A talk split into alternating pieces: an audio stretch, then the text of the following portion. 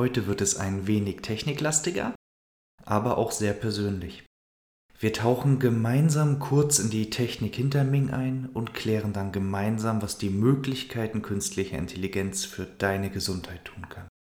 Und nun viel Spaß. Beautiful, beautiful. Tiefgang Gesundheit, dein Podcast rund um deine Gesundheit. Welcome home. Moin, ich bin Stefan von Ming. Und hier ist Jens von Ming. Folge 3 bereits. Wer hätte das gedacht? Alle guten Dinge sind drei. Genau, und weitere Folgen. und das ist eine Drohung und kein Versprechen. Doch, ähm, apropos Versprechen. Wir haben ja versprochen, auf Fragen einzugehen. Und es haben uns tatsächlich die ersten Fragen erreicht. Deshalb fangen wir damit gleich mal an weil es steht im Raum Ming als künstliche Intelligenz. Ähm, was hat künstliche Intelligenz mit Gesundheit zu tun? Also KI, künstliche Intelligenz. Was ist eine KI? Das stellen wir uns mal ganz dumm und dann erklärst du das bei Stefan. Das ist nämlich dein Part. Genau. Ich bin ja der unter anderem der Technikmensch bei uns. Ähm, das auch eine schöne Vorlage. Schade, dass sie ungenutzt blieb. Ja kann das nicht mit den. ich kann das einfach nicht. Ähm, künstliche Intelligenz und Gesundheit, das passt verteufelt gut zusammen. Also vielleicht eine unglückliche Wortwahl. Äh, verpasst göttlich gut zusammen. ja, irgendwie so. Ähm, da müssen wir, glaube ich, erstmal genau klären, was eine künstliche Intelligenz überhaupt ist. Ähm, Künstliche Intelligenz, da gibt es verschiedene ähm, Arten von künstlicher Intelligenz. Und. Clever und doof, gut und böse? Speziell und allgemein und. Also das ist vielleicht, das ist vielleicht die bessere Sortierung.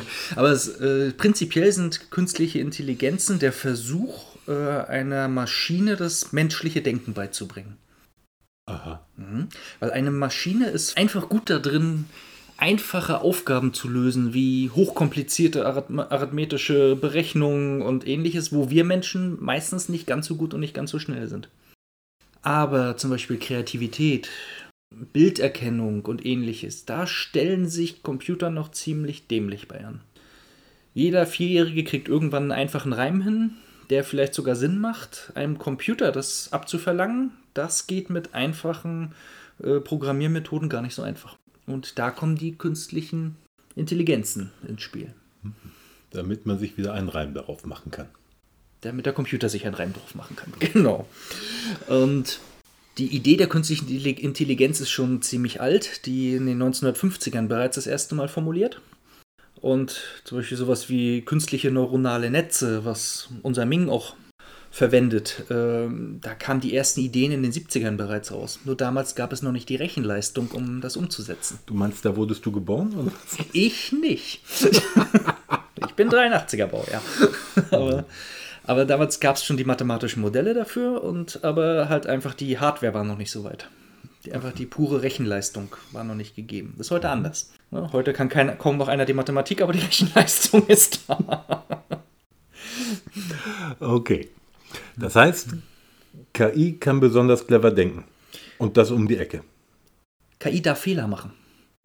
Das ist der große, große, große Unterschied zwischen einem normalen Computerprogramm, was fehlerfrei mathematische äh, Aufgaben löst. Mhm. Und dieses Fehlermachen ist das, was einem kreativen und äh, Geist und einer äh, und bei vor allem bei Mustererkennung sehr, sehr wichtig ist. Stell dir vor, du bist jetzt ein Jahr alt und lernst gerade den Unterschied zwischen Katze und Hund. Dann macht dein Gehirn, sieht Fell, zwei Ohren, ein, zwei Augen, plüschige Pfoten. Und das muss man jetzt auseinanderhalten, was ist Katze, was ist Hund. Das heißt, als kleines Kind lernen wir, machen wir wahrscheinlich ganz viele Fehler und sagen, das macht Miau, muss ein Hund sein. Und dann sagen die Eltern, nein, das ist ein Wauwau. Mhm. Und das kindliche Hirn speichert ab, aha, es gibt kleinere Unterschiede zwischen einem Hund und einer Katze. Und dann irgendwann hat das Kind dann diese, diese Mustererkennung drauf. Okay, und du konntest mit einem Jahr schon Hund und Katze sagen. Das ist interessant. Na, vielleicht Miau und Wow, aber das ist ja das Äquivalent. Und ähm, künstliche Intelligenz macht genau das. Das nennt Miau? Unter anderem, wenn man ihm das beibringt, das Output. Künstliche Intelligenz ist also etwas, was über ein normales Rechnen mit Ja, Nein hinausgeht, Genau. sondern auch noch ein Vi- Vielleicht einfügt. Genau, es fügt ein Vielleicht rein, weil es, es aus Fehlern lernt. Also frag jemand, der keine Ahnung davon hat, Und dann wird das in einem Satz erklären. Also, liebe Hörer, wenn ihr das nochmal ganz genau haben wollt, schreibt es uns gerne in die Kommentare. Der wird dann ein bisschen länger, der Podcast. Nein, aber also vollkommen. Warum weiß ich, dass jetzt nur ein einziger Kommentar und zwar von dir dazu kommt? Ja, unbedingt. Ich möchte nicht hören. Erklärt mir die Mathematik dahinter.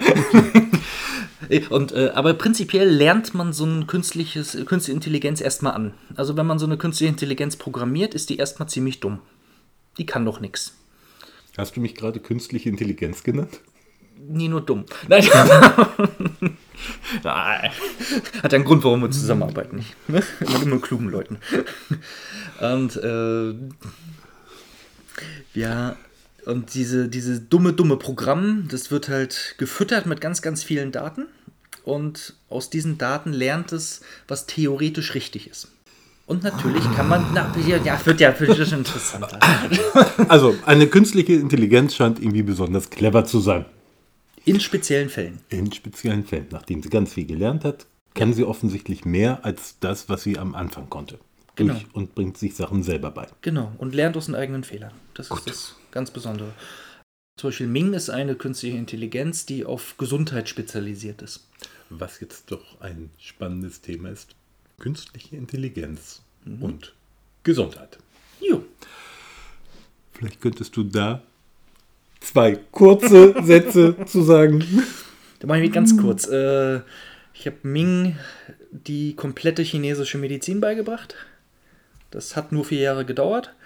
Und habe ähm, hab Ming mit Hilfe eines Eingabefeldes, in unserem Fall ein Interview. Also man sagt dem künstlichen neuronalen Netz einfach, wie es einem geht. Also ähnlich wie so ein Feld bei einem Messenger. Die, Ja. wo, so ein Textfeld, wo man einfach was reintut. Genau, eine einfache SMS zum Beispiel. Ne? Mhm. Genau so. Ming liest dann halt Symptome heraus und Also analysiert das, was man da reingetippt Genau. hat, erkennt daraus Symptome. ja und gewichtet die dann nach einem nach den Regeln der chinesischen Medizin. Diese Symptome und fragt vor allem nach. Das ist das Besondere. Nicht so wie eine Google-Suche, dass man einfach eingibt, Nase juckt, was hat man dann? Nasenkatar oder sowas? Oder Nase fällt morgen gleich ab, sondern Ming fragt nochmal nach, ähm, wie genau meinst du das? Hast du auch das und das Symptom? Und macht eine Differentialdiagnostik richtig. Also vom Groben ins Kleine. Und das ist diese, dieses tolle, tolle an der künstlichen Intelligenz. Aber wenn du jetzt toll sagst und künstliche Intelligenz, bei künstlicher Intelligenz denke ich immer an Arnold Schwarzenegger und den Terminator, wo künstliche Intelligenz und Maschinen ähm, für die Menschheit nicht ganz so toll sind. Ja, Da ist Ming. ganz weit weg. Warum? Na, weil Ming eine spezielle künstliche Intelligenz ist. Ming kann nur Gesundheit.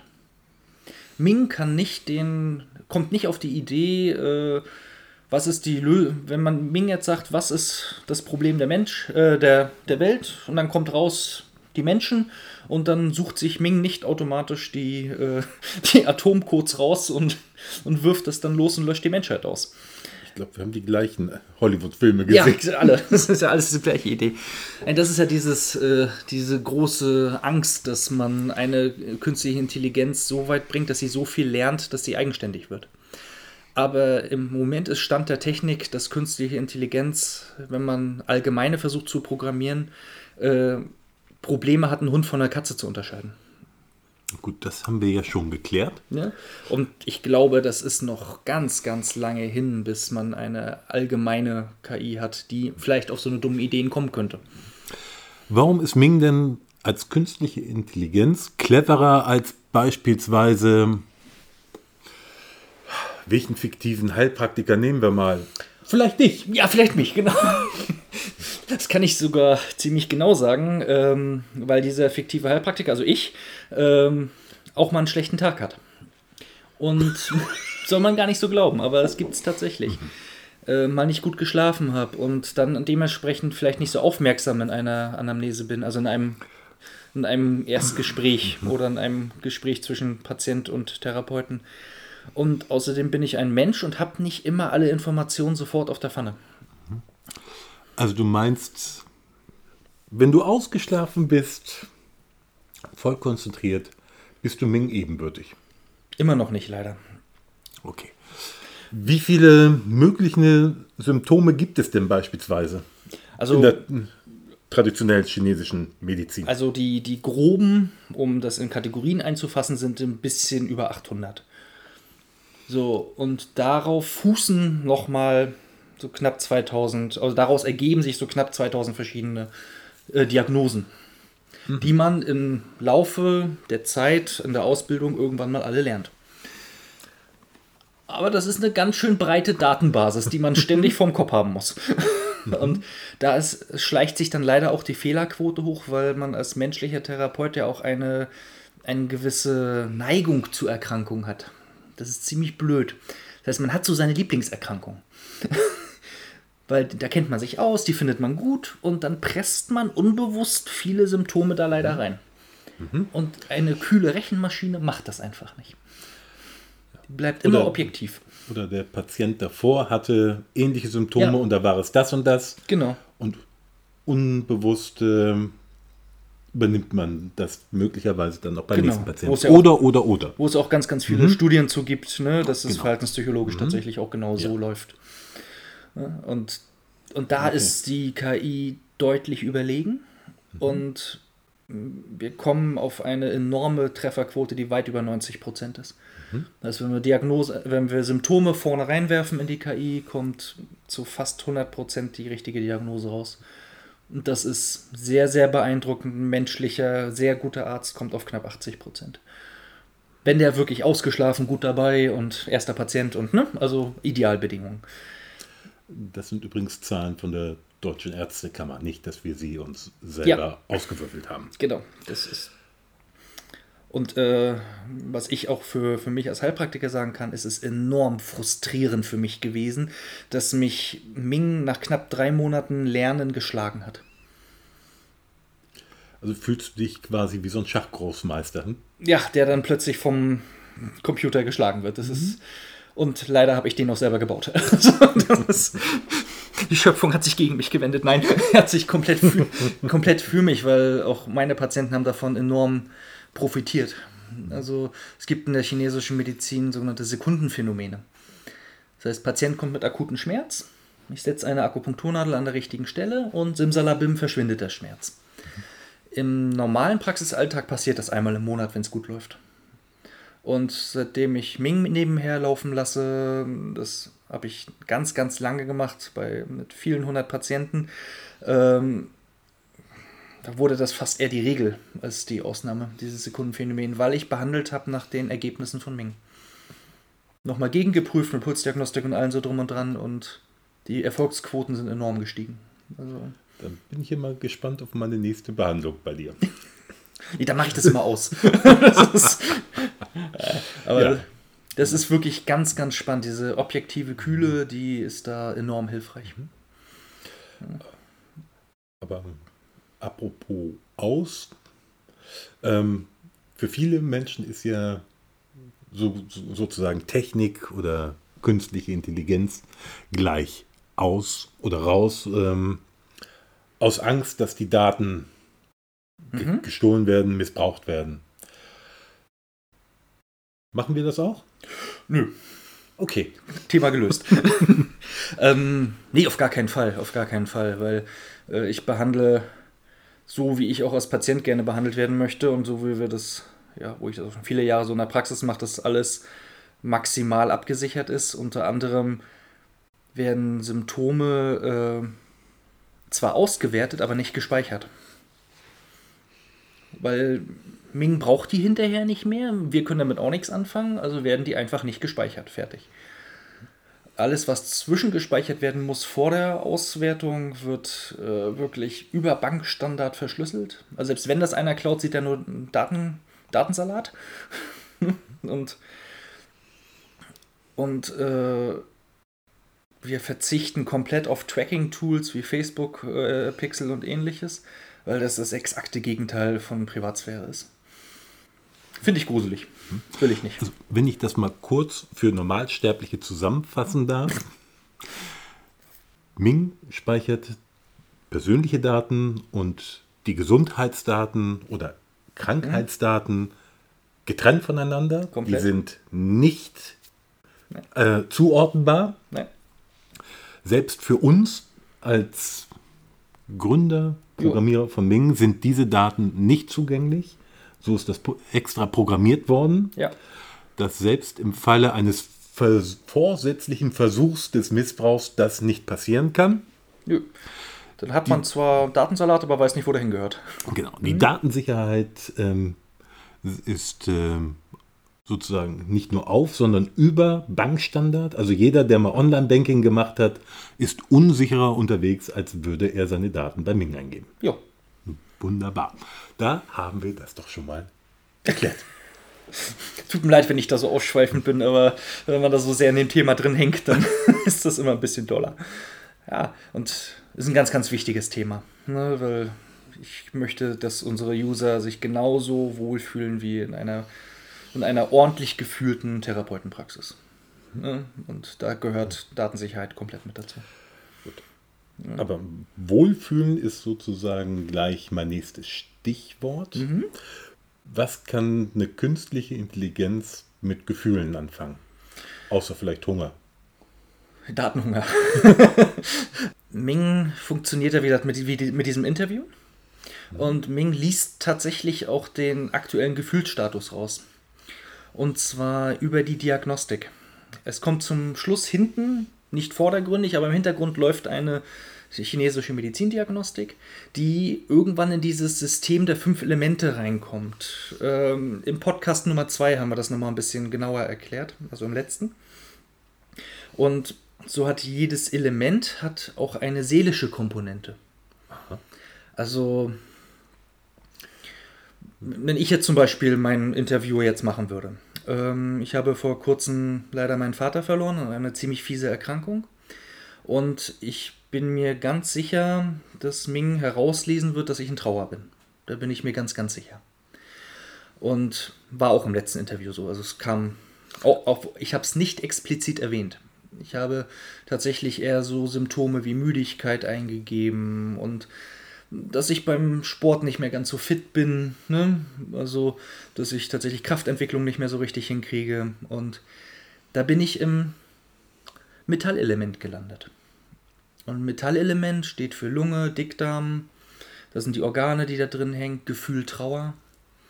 Und äh, ich habe dort als, als Therapie, wenn man das so nennen möchte, zum Beispiel auch ähm, Mentalaufgaben gekriegt.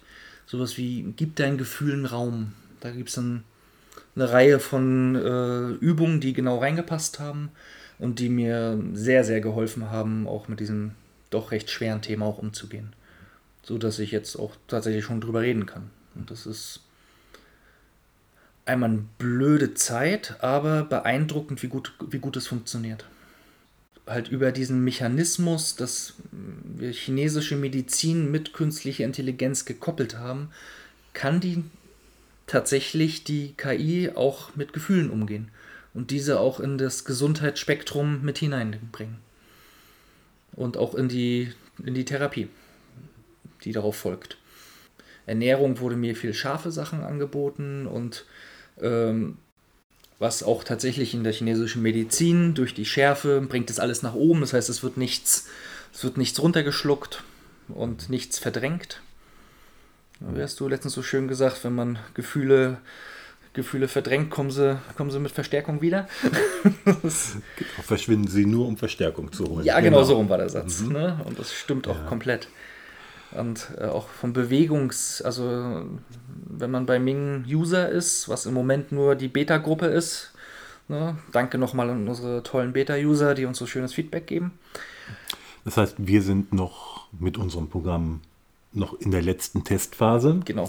machen noch kleine Optimierungen und werden dann ja bald auch für alle zur Verfügung Ja. sein. Und wenn ich das jetzt so ähm, höre, schließt sich ja, oder schließen wir jetzt ja an, wie wir beim letzten Podcast aufgehört haben. Da war ja der Satz, Liebe Ja. geht durch den Magen. Das heißt aber auch Kummer, Sorgen und Trauer geht durch den Magen. Nee, durch die Lunge. Wobei auch durch den Magen habe ich mir sagen lassen, ich habe in einem anderen Podcast gehört, Du hörst, Beisp- du hörst fremd? man muss sich breit bilden, Ja, also. Dass beispielsweise bei jeder depressiven Erkrankung äh, Veränderungen der Bakterien im Darmbereich. Ah, es klingelt. So, das ist teuer. So, Das ist teuer, sein Handy nicht auszuschalten in das Podcast. Das war das außerdem war es kein Telefon, nur das Zeichen, dass wir schon unsere Zeit überschritten haben. ja, ist ja nicht schlimm. Ist ja nicht schlimm. ähm, sich die Bakterien im Darm verändern. Ja. Dass jede depressive Erkrankung durch veränderte Darmbakterien nachweisbar ist.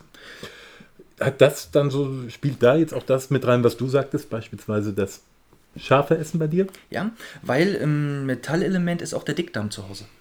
Ah ja. Ja, also das, wenn man so ganz mini kurz, Elemente äh, sind nur große Gruppen von Eigenschaften. Mehr nicht, also alles nicht wörtlich nehmen, bitte. Aber die Gruppe, die da angesprochen wird, ist auch der Dickdarm zu Hause und bei einer depressi depressiven Episode hat immer was mit irgendwo Dickdarm, Lunge ist da immer mit drin, durchaus. Das heißt, man kann auch über die Ernährung die Laune beeinflussen, man kann aber auch über den Geist die, den, die, die Darmgesundheit beeinflussen. Also es ist keine Einbahnstraße, es geht in beide Richtungen. Sehr spannend. Ja, total. Und Bewegung ist auch noch mit drin. Oh, Was dann das Stichwort möglicherweise für unseren nächsten Podcast ist. dann gucken wir mal, was Bewegung kann. Genau. Vielen Dank, dass ihr bis jetzt durchgehalten habt. Danke, danke. Ihr wart ganz tapfer. Und lasst uns gerne eine nette Bewertung da und folgt uns auf allen Kanälen, die ihr findet. Und dann bleibt gesund und wir freuen uns aufs nächste Mal. Genau. Damit hast du meinen Abschlusssatz schon vorweggenommen. Ha. Bleibt gesund und auf bald. Tschüss.